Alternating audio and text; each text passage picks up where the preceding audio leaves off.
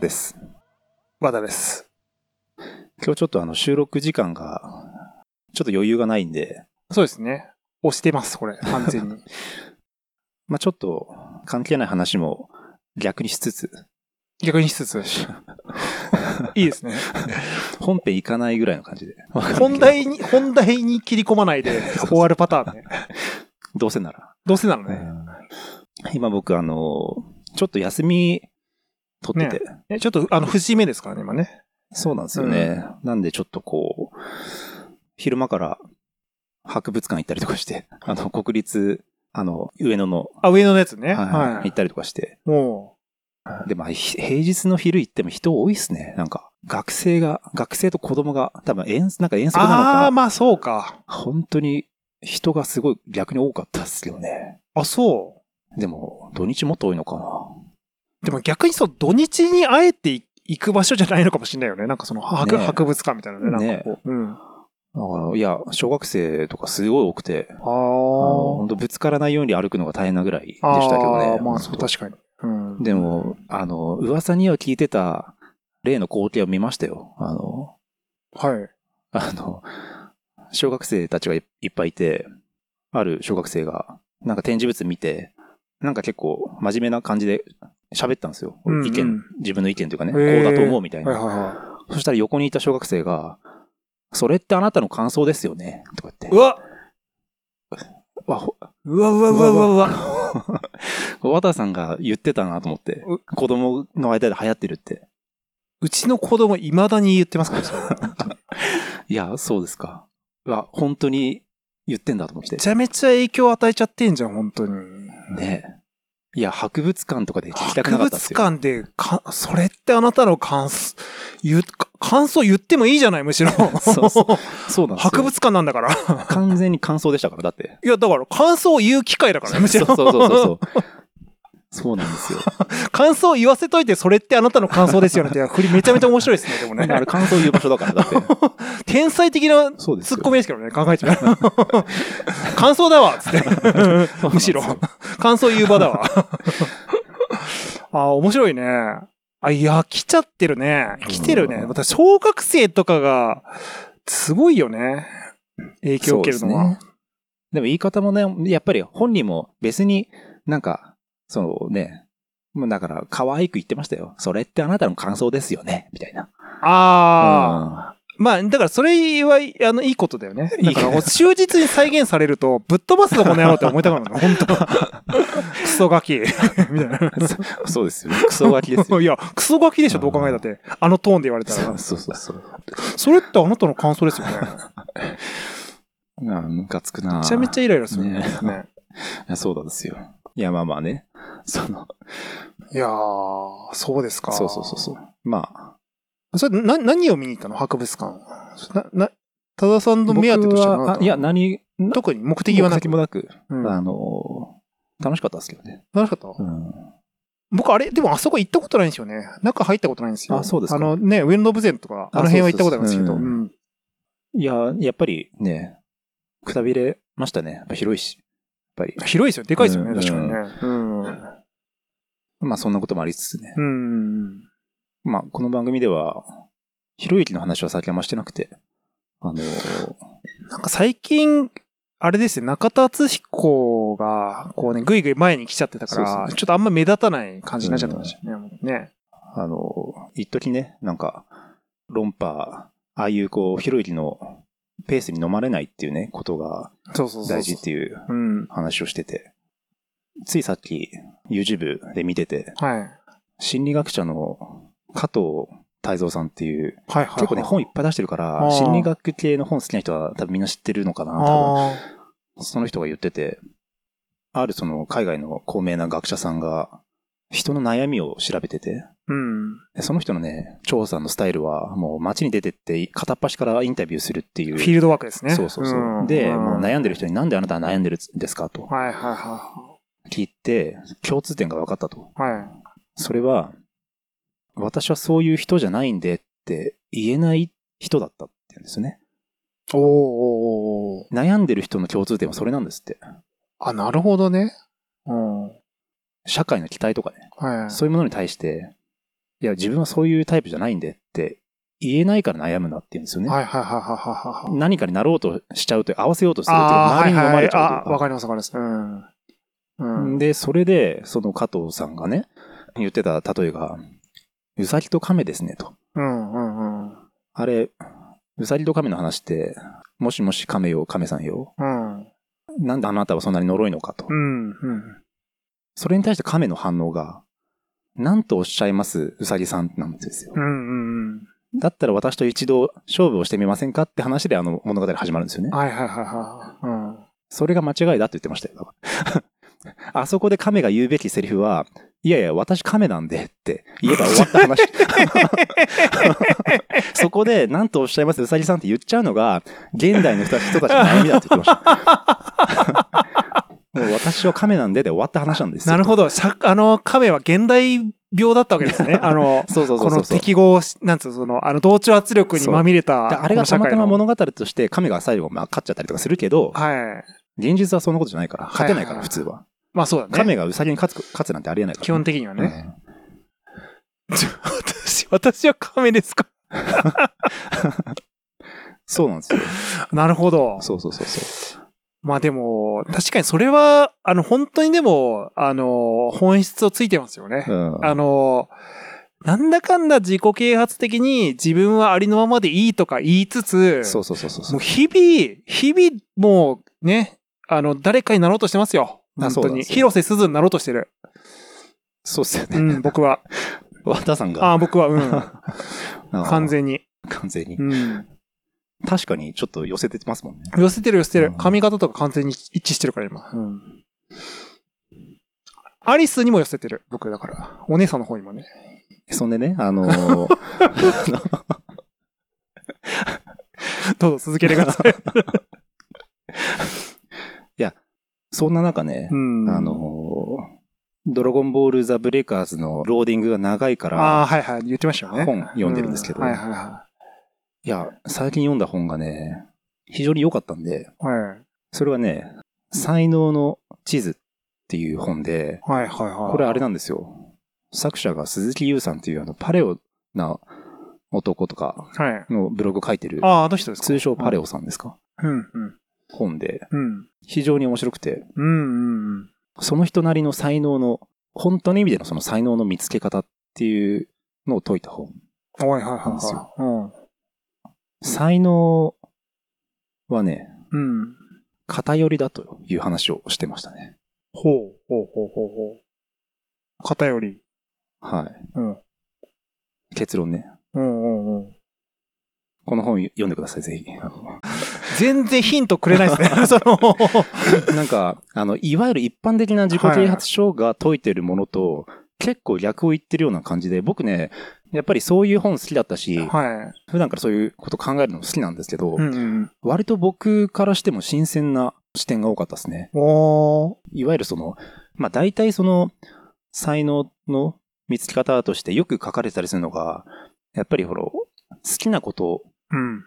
をやることが大事とかね、自分が得意なものを仕事にできる方が一番いいよねとか、うん。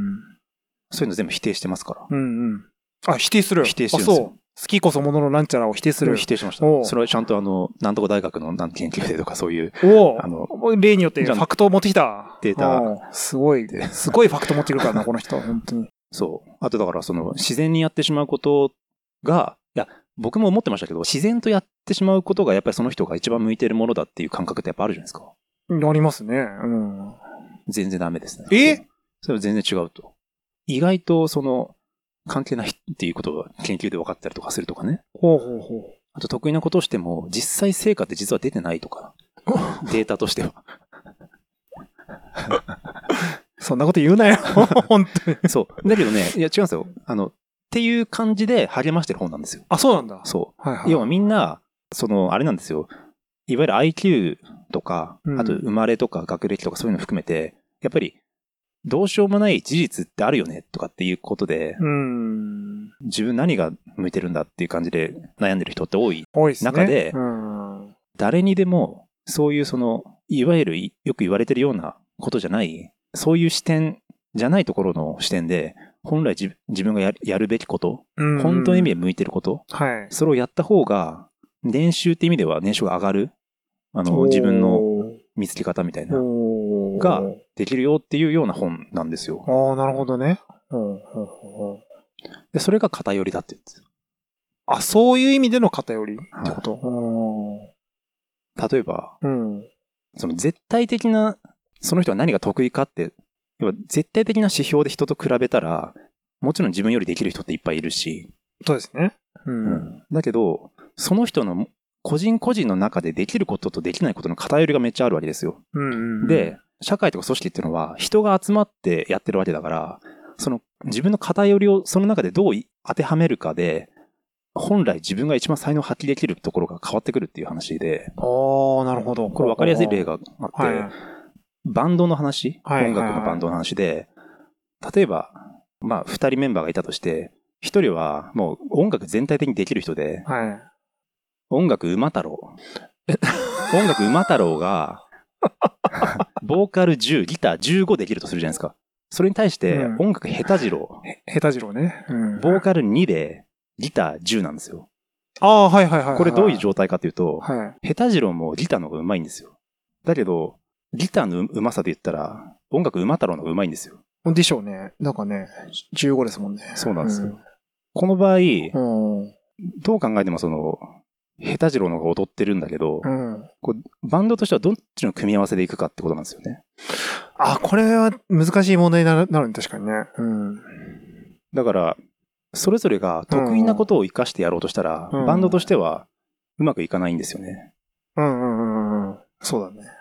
要は、音楽馬太郎は、ボーカルよりギターの方がうまいんですけど、うん、下手次郎より全然どっちもうまいから、うんうんうん、だから、馬太郎は、本来ギターがめっちゃうまいけど、うん、ボーカルの方やって、うん、下手次郎の方にギターをやらせた方が、うんうん、これバンドとしては成立してるんですよ、ね、はいはいはいはい。これあの、会社とかの成り立ちでもよくありますよね。うん、あの、やっぱり何でもできちゃう、その、リーダーみたいな人がいて、で、その人は明らかに誰よりも勝って何、何に関しても勝ってるんだけど、誰かの突出した何かを、その人が勝った状態で奪っちゃうと、その人は成立するけど、組織としては全くこう成り立たない。 そうそうなんですよ。だからちょっとこれ説明が難しいんだけど、状況としてはよくあるケースです。よくあるある。これはね、見たことある。うん。ね。出会ったことある。だから、要は、その状況を前提に、うん、あの、どう活躍するかっていうのが、うん、あの、偏りを生かした才能の生かし方って、ね、なるほどね。なるほどね。だから本来自分がやりたい、あの好きなこと、得意なことよりも、うん、偏りをどうその当てはめるかを工夫する方が、結果的には才能があるように、こう、社会としては評価されるっていうことなんですよね。確かに確かに確かに。だこれなんかやっぱ、あの、チームビルディングのやり方とかでもすごいこう、あの、いい、あの、事例ですよね。これ結構あの、やりがちなのが、あの、あの人はあれが一番うまいあの、よくできるから、あの、えっ、ー、と、プログラミングに関してあの人一番できるから、あの人をリードにしようってやっちゃうんだけど、それだけなのよ、結局。そうそうそうね、結局それで終わっちゃうのよ。うん、じゃあ他はみたいな。いや、他はまあ、あれいいんだよ。あの、リードして、あの、ついていけばいいんだよ、それで。つって。で、それで終わっちゃうんだよ。だから、まあ、その人が一番いい状態。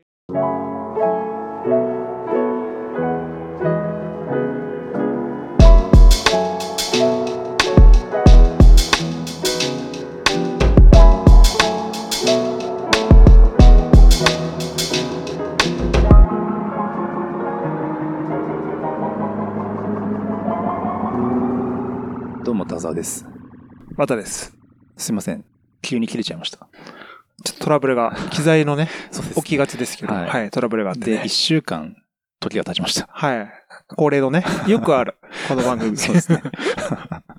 ので、続きを喋りたいんですけど、。はい1週間経つと、もうちょっと、同じ話をするモチベーションがちょっとね、なかなかこう。あそうですよね、ね、だから、その、まあ、あれはあれとして、なんとなく、はい、、あんな感じの話を、また続きを。はい。続きをね、はいまあ、そのあれですよね。人によってこう、うん、得意なものと、あの、あれの偏りがあるってことで、その自分の中で、これが自分は得意だと思ってても、自分が得意だと思ってることが、他の人ではさほど得意じゃないけど、うん自分よりも優れてるっていうことがうん残念ながらある。はい。まあ、さっきのヘタジローの話の。ヘそうですね。下手、 下手次郎ねタ。ジローは、はい。自分はもうめっちゃギター上手いと思ってるのに、はい。馬太郎はギターそんなにそこまで得意じゃないと思ってるけど、ヘタジローより上手い。うまいというね。うんうん。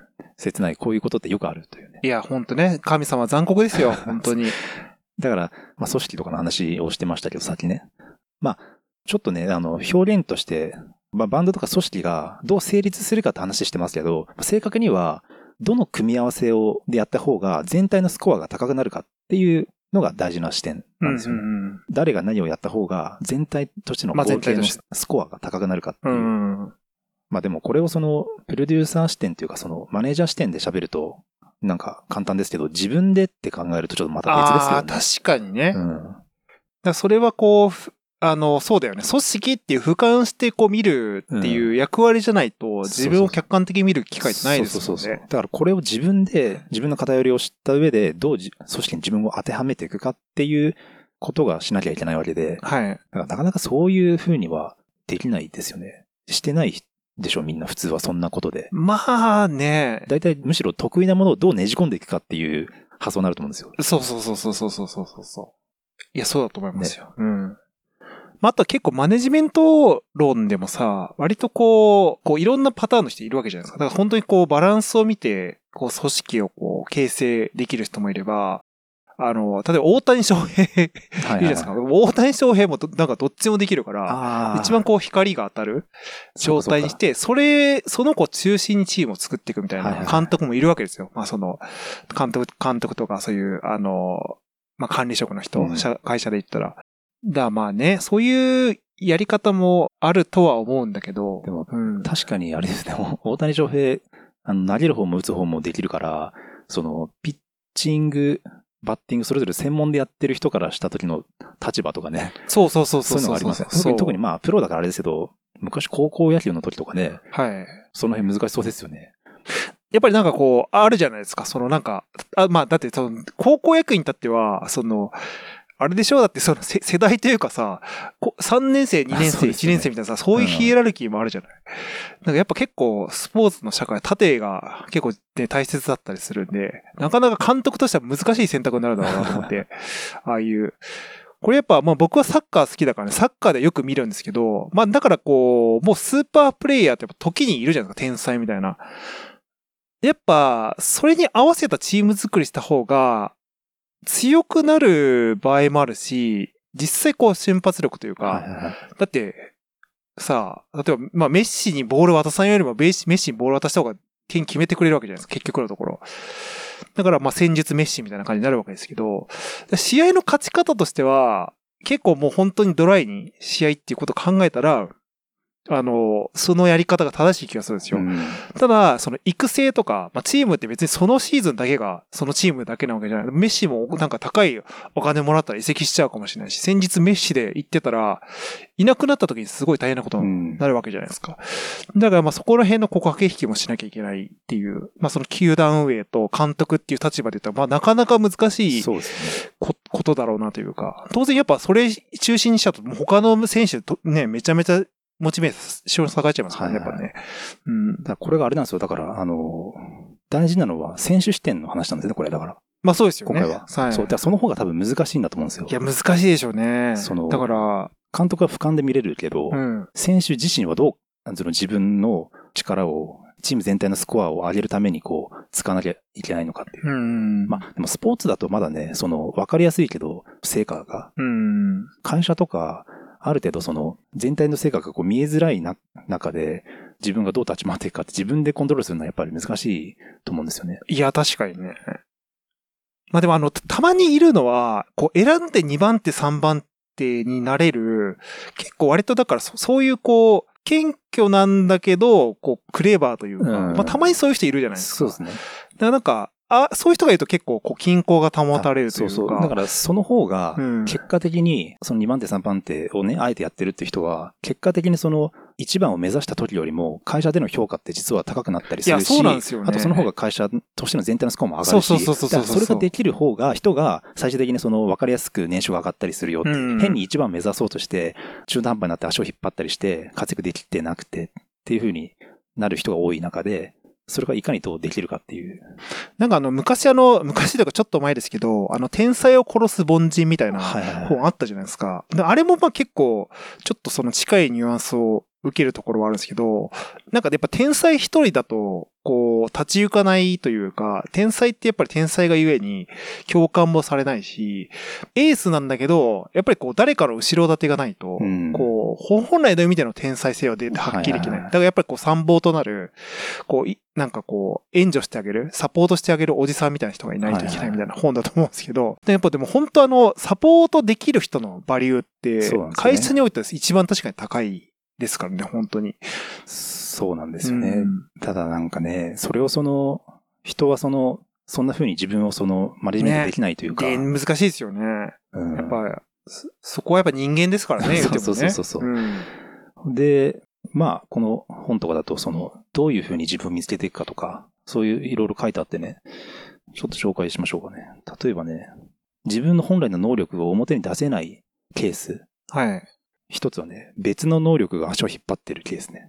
ああ、はいはい例えば、実は本当はリーダーシップ能力が高いんだけど、はい。はい。同時に謙虚さとかつつましさっていう能力も高いから、周囲の人の先頭に立つモチベーションが上がらないってケースがある。だかはら、いはいはいはい本当はリーダーシップ向いてるんだけどう、ん。は謙虚さとかの方が強いタイプねいはいはいはい。が、だから本来、リーダーシップやったら活躍するけど、やらないみたいなタイプがあると。あああ、いや、わか りますね、それね。すごいね。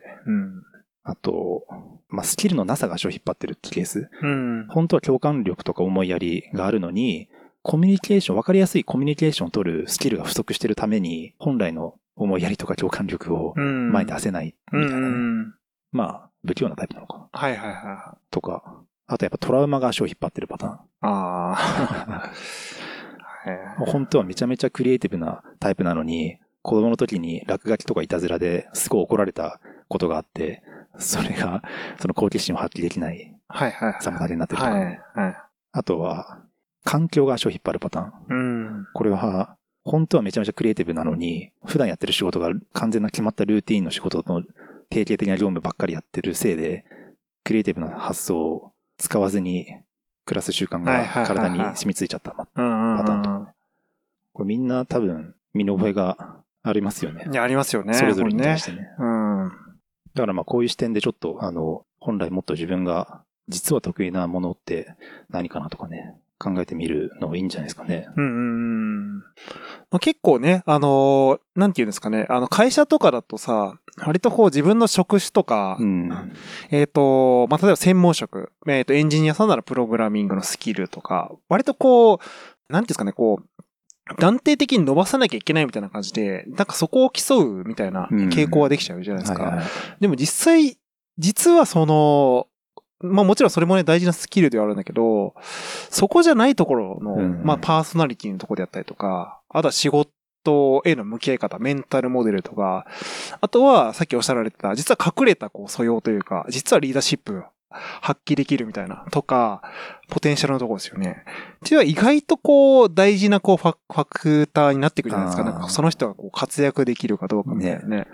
でもなんか、確かにそれ結構ある気がしてて、なんかその、本当はリーダーシップあるのうに、んそれをやらずに、あの、技術就職そやうってる人そうそうもいそうるだろうし、逆もあって、本来であれば手さ、すごい器用でいろいろできるののに、になんかマネジメント弁当ばっかりやってるっていうケースもあるだろうし。ありますね。こう、だから人にこう任命されちゃう場合とかあるんですようんうんね。だから、あなたはマネジメントの方が得意そうだからとか、まあそういう場合もあるしね。あとやっぱ、あの、技術の部分で言ったらさ、いや、僕なんて、あの人よりも、こう、技術なんてないのに、マネジメントなんてできないとか、やっぱ結構そういう、こう、自分でこねう決めて、こう、キャップにしちゃうというかね、うんなんか、まあありますからね、ほんとね。あと、シンプルに自分が得意だと思ってるって可能性もありますからね、そっちの 方が確かにまね。あ、あの勘違いしてて。勘違いパターンあるね。うんあと、まほあ、んね憧れとかも、もう、ああ、そうそうそう、ね思い込み影。響ねしてううんん。いや、そうっすね。ね。で、まあ、それがまあ、なんだろう、表に出せないケース。うん。あとね、まあ、個人の性格と年収の関係性っていうのもあって、どういう性格の人が、どういう仕事すると年収が上がるのかっていう。ああ、はいはうん、例えばね、感情が安定してて、不安や悲しみを覚えにくいタイプの人は、ストレスの多い環境で働くと、年収が高くなるんいはい。ですって。うんうんうんうんうんうん投資銀行か、神経外科医、消防士などって書いてますね。あと逆に、めちゃめちゃ不安になりやすくて、すぐ悲観的に考えるネガティブなタイプは、細部への注意とか、高い注意力が求められる仕事でやっぱり活躍して、年収が高くなるみたいですね。確かにね。うん、例えば、ここだと交通安全を守る仕事だったり、健康管理に関する仕事だったり、うん、学術研究家って書いてますね。うんうん、あとこれ分かりやすいけど、明るくて社交的な人は、交流、あの、人との交流の仕事で年収が上がるってね。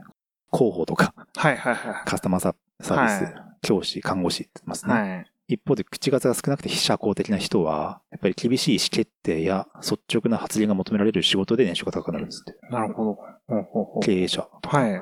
財務責任者、弁護士、医師、チームの監督。だから、この辺の仕事って口数が少なくて社交的じゃない人の方が向いてるっていうことが面白いです ね。 なんか皮肉に聞こえますね。 そうですね。大体その、 そうですよね。うん、IT、まあその、起業家とかね。もう、ウェイウェイ。あれですよ、弁が立ちますよ。 あの、ウェイウェイしてますしね。そうですよね。うん、あ、だから、いや、もしかしたら、うん、データとしては、弁が立たないタイプの経営者の方が実は成功してたりするってことなんですかね。もしかしたら。本質的にはね。ああ、でもなんか、イメージ、そういう、なんていうんですかね、あの、成功している、いわゆるこう、経営者みたいなのを見、見ると、そういうイメージはありますよね。んなんかこう、コミュニケーションでどうっていうよりは、やっぱりこう、その人の、なんていうんですかね、こう、あの考え方とか、やっぱそう深い思考を持っているかどうか、ね、そうですよね。あ、そうそうそうそうそうそう。ね。ね。うん。いや、まあまあ、そう。まあ、こういうのが紹介されてて。はい。でね、ちょっとこれ、綿さんと喋りたい一番実はメインのテーマなんですけど。。おおはいいや、面白いなと思ったし、確かにと思ったんですけど、特に芸術家とかで成功してる人には、パターンが2つあるって言ってて、はい。例えばこれアーティスト、画家、美術系なのかなで、例があって、タイプのうちの1つは、自分のそのキャリアの初期に、有名な美術館とかギャラリーに作品が展示されたタイプ。うん、まあ分かりやすいですよね。はい、まあ早熟系っていうんですかね。はい、まあなんか分かりやすく最初から才能を認められた方ですよね。はい、もう一つは、キャリアの初期に有名無名を問わない複数のギャラリーに作品が展示されてると。だから要はすっごいマニアックなギャラリーとか、ちっちゃいところとか大きいところ関係なくいろんなところに自分の作品を出して並んでるってタイプなんですって。で、これ、その後者の方って、いや、実はすごいあるあるだなっていうのがあって、。はいなんだろう、自分の偏りを理解してくれる場所をずっと探し求めてる時代なんですよね、若い時にいろんなところに出してるっていうのは。ああ、そういうことですね。そうそうそう。で、どっかで才能を拾ってもらったりとかして、はい、そっからドーンと行くっていう、これ、ミュージシャンとかでもすごいあると思うんですよ。ありますよね。なんか、最初の頃にもうオーディション落ちまくったりとかして、そうですね。いろんなところに出てて、っていう、今の有名ミュージシャンってたくさん実はいるじゃないですか。はい,はいはいはい、チャリアスとかだって100回ぐらいオーディション落ちたって。ああ、そうだし。そうそうそう。あとグレイとかって昔イカ天出てたじゃないです。か。イカ天出てたんですよね。ねそうそれもなんか同じ、そうだと思うんですよ。グレイ自身、ね、なんかちょっとイカ天って。いや、なんか、 そこなんだみたいな感じありますよね。だからそれも本来グレイが自分たちで、自分たちの偏りを実は手探りだった時代で、いろんなところでこう、見せて自分の偏りを理解してもらうための活動だったってことですよね。あと昔 x ジャパンなんて、たけしの元気が出るテレビ出てたりとかして。ええー、あの、運動会とか出てたんですよ、X とか。ええー、あの、ヨシキとか、あの、髪逆立てて走ったりとかして。ええー、そう。めちゃめちゃあれじゃないですか。バラエティ枠。そうそうそうそう。あれじゃ今、今のあの、金、なんでしたっけ金箔みたいな、 なんか完全そうですよ。そうなんでかすだからあの時に、色物色物 X ってもうそういうキャラで、ちょっとこう馬鹿にされたりしてたんですよね。あのあ、それ知らなかったですね。パンクバンド、メタルバンドなのになんであのバラエティ番組出てんだみたいな。はいはいはいはい。紙ツンツンの、そうそうそうそうみたいな。うん、でも、ヨシキとしてはやっぱり自分たちを知ってもらうためには何でもいいってことでやってたっていう。なるほどね。今となっては考えられないけど。考えられないですよね。そう。でもそれやっぱり、さっきの言ってた後者のパターンで、自分の偏りを理解してもらうためにいろんなところにこう、ね、顔を出してたっていうことだと思うし。なるほどね。なるほど、ね、だって、オーディションで最初酷評されてましたから、ネックスなんでね。うん,、ん。あと、あの、これで思い出したのが、あいみょん。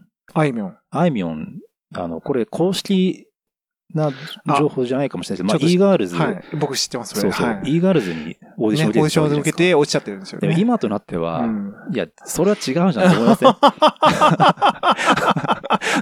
真逆みたいな、そうね、そうそうそう。だけど、当の、その時あいみょん自自身は、その e ガールズに、やっぱり、なんか、可能性を、自分の可能性を感じてたわけじゃないですか。きっと踊るつもりやったんかっていうね。ねなんか、バキ バキ。だけど、 あの、今のあいみょんって良かったですよ、だからね。だから本来であいってばやー、だから、だから当時は今のあいみょん、自分自身のこの才能に気づいてなかったってことなんじゃないですかね。ああいうこういいう。や、まあだから、あとその方向性とかクリエイティビティみたいなところですよね。そうそうそうそういや、イーガールズの後、マリーゴールドは歌えないですよ。なかなかちょっ と、そうですよねなかなかいけな いよ。だから、ね、すごいことだよね、それね。そうそうそうそう。だからアーティストってこのケース多いなって思うんですよ。いや、なんかき、すごい、本当に、枚挙したらもう、すごいねいっぱいあるよね、こう若うい例時なんね。か考えられないことやってたっていうような。ね、全然逆のこと、なんかそう、そう役者さんめ、や、あ目指してたそバうそうンそドうそうマンとかね。うんうんなんか、芸能界ってやっぱこのケース多い気がするんですよね。めちゃめちゃ多いですよね。ねなんか最近お笑いとか多い、だから東京ホテイソンのタケルとかはいはは、いはいもともとファインボーイズのモデルで、モデル として成功したくて、はいはたいまたまお笑い好きの相方に誘われてってあーはいはいはいいう、いまだにモデル目指してるって言ってました。そうなんですね。 M1 出て出ますすけど。 まあでもなんか、そんな風に見ようと思ったら見えてけど。いきたやいや、な。そうそうそうそう、だからその、まあだから、だからああいう空気にできるんだろうな、みたいなね。。そう うん、だから、結果今すごいね、個性派として活躍してる人って、最初は自分でそれを気づいてなかったっていう中で、まあ、そうでしょうね。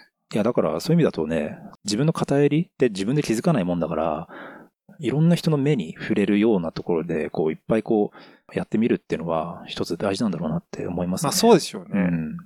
まあちょっとその、なんていう、変な、こう、偉そうな意味で言うわけじゃないけど、最初から格好つけていくよりは、もう、なりふり構わずみたいなそうそう方そうそが、確かにだそってのね、、最初から格好つけるってことは、その格好いい像がすでにあるってことじゃないですか。そうね。だから2番選手になってくると思うんですよ。うん。だけそうだど、ね自分の良さがわからないって中でやってって、模あ索してここ認められるんだ、みたいな。で、どんどん変わっていくみたいな。うん。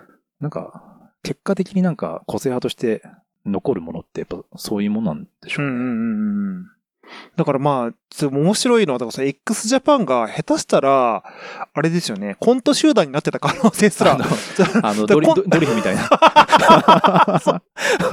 でそっちに光がありすぎた場合は、そのシナリオがあったんだろう、あったんだなと思うと、ね笑えてくるというか、なんかその、ゴールデンでコントやってるかもしれないそですうそうね。そうそう。だらだだだだだだって、全員集合っつってね、なんか、8時だよ。いや、だかそうですねら、だから、その、なんていうの、そそういう風にこう、嗅ぎ分けていく、みたいなうね、人たちもやっぱいるでしょうから、うんだからやっぱ、それは、だからこう、その時の価格変化で、そこがこう、シナリオが決まっていくわけですもんね。うんだから、自分たちでこうなるって決めるよりは、面白いことが起きやすいそうそっていううそうかそう。なんかわかるなというね。うん。まあでも、自分が何かわからないから、こういろんなところにこう、自分を出してみるっていうのは、ちょっと僕もわかるんで、まあ割と僕もそういうことやつしてたから、若い時に。うんだからなんか、その、さっきの格好つけるパターンじゃないけどさ、割とこう、やっぱ何かに憧れ持っちゃってるパターンって、それが得意と思いたいみたいうんな、あるじゃないですうんか。あそうですね例えば、ガクトが好きで、ガクトになりたい、俺。だからもう見た目も綺麗にしなきゃいけないし。で、だからその尖り方でもなんか、それって結局、その、この本のね、ノリで言うと、いや、そこじゃないんじゃないそう君そうそうそうみたいな。実は喋りすごい上手だよ、みたいな。うんそうなんですよね。ことがあることに気づけなくなっちゃうそうそうそうそうアプローチであるってことでね、その自分のその、まあそうなんですよ。もちろんそれが悪いこと、で完全に悪いことっていうわけではないんだけど、なんか意外とかっこつけない方が、うんこう、ね、そうですよね。こう面白いことが起こるかもしれないですよそねうそう。で、んそれを自分でやっぱり気づくのは難しいと思うんすね。難しいでしょうね。まあだから、いろんなところ、自分を評価されるいろんないろんな場所に顔出してみて、うん、フィードバックもらい続けるっていうのねはえいいのかもしれないですよね。確かにね。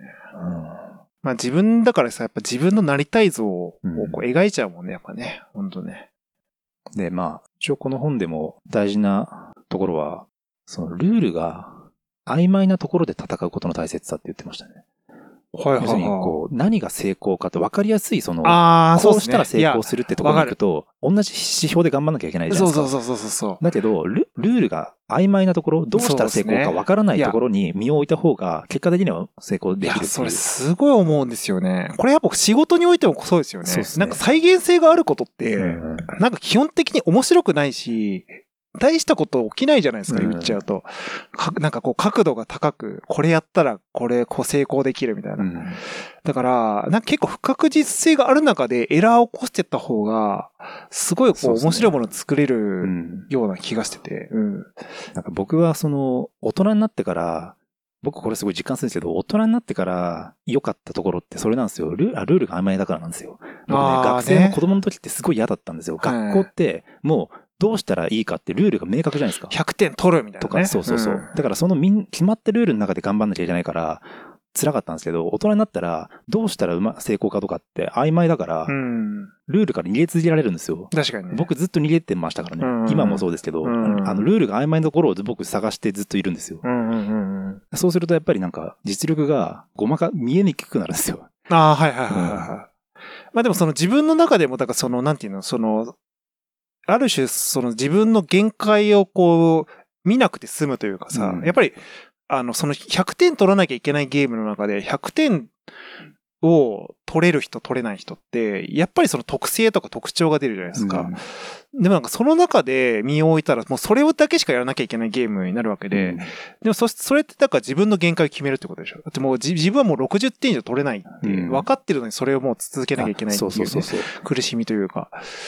だからやっぱ僕の場合はその、今の仕事、エンジニアの仕事も途中で始めたし、んって意味で、そこで戦い続けてても、うんそれずっとやってる人には当然ね、叶わないわけだから、そうでだすよかねら、、うんそれは、それで、また別に自分の強みとか、もの、なんか、こう、アイデアでね、作ってったりとかと掛け合わせて、自分の中でこう、ルールをこう作って、そこでこう戦って活躍していこうみたいな、そこをずっと探し続けてきた 人生だったりするんでうんう、んそれをすごいわかるなと思ういんまうす。んうんいやだから、まあだからその、あの、現代のその、あれじゃない、現代人にこれ必要なすごい感覚なんじゃないかなって思いましたけどね。なんか要は、その、もうよりこう、なんか合理的な社会を目指しすぎてちゃってて、やっぱりだから100点取るゲームになりがちじゃないですか、やっぱり。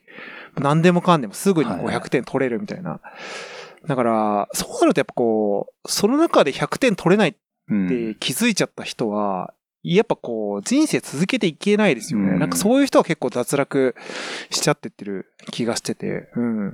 だからそんな100点なんか決める必、なんつうの、その、100点取る必要ないし、そこまあそうですじゃない。まあ、でも、どう頑張ったらいいかって、みんな指標がないとわからないから、まあそうです決ね。まってる指標の中で頑張ろうとするっていうのはあるかもしれないですよね。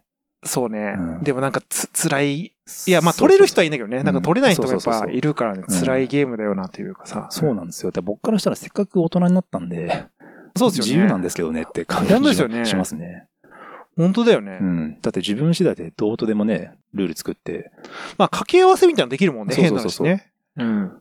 これ、なんだっけな、なんか、キングコング西野が言ってたのかななんか、100万人に1人の人間になるために、はい。はいその一つのことで100万人に1人になることはすごい難しいですよ。はいはい。野球だったら野球でやったら、それこそイチローとか大谷翔になれるかもしれないけど、難しいじゃないですか。はい。だけど、10万人に1人かける10万人に1人だったら100万人に1人になれるんですよ。ああ、そういう、ああ、はいはいはい。だから10万人に1人のところを自分で探して、もう一つ10万人になあるーとそうっ探すしたねら、掛け合わせたら100万人じゃないですか。確かにそれ確かに2つだけそうだけど、うん。もっと重ねたら、 100 100人に1人かける何万人っつって、うんそのすごいイージーになってくるんですよ、掛け合わせによっては。確かに確かに。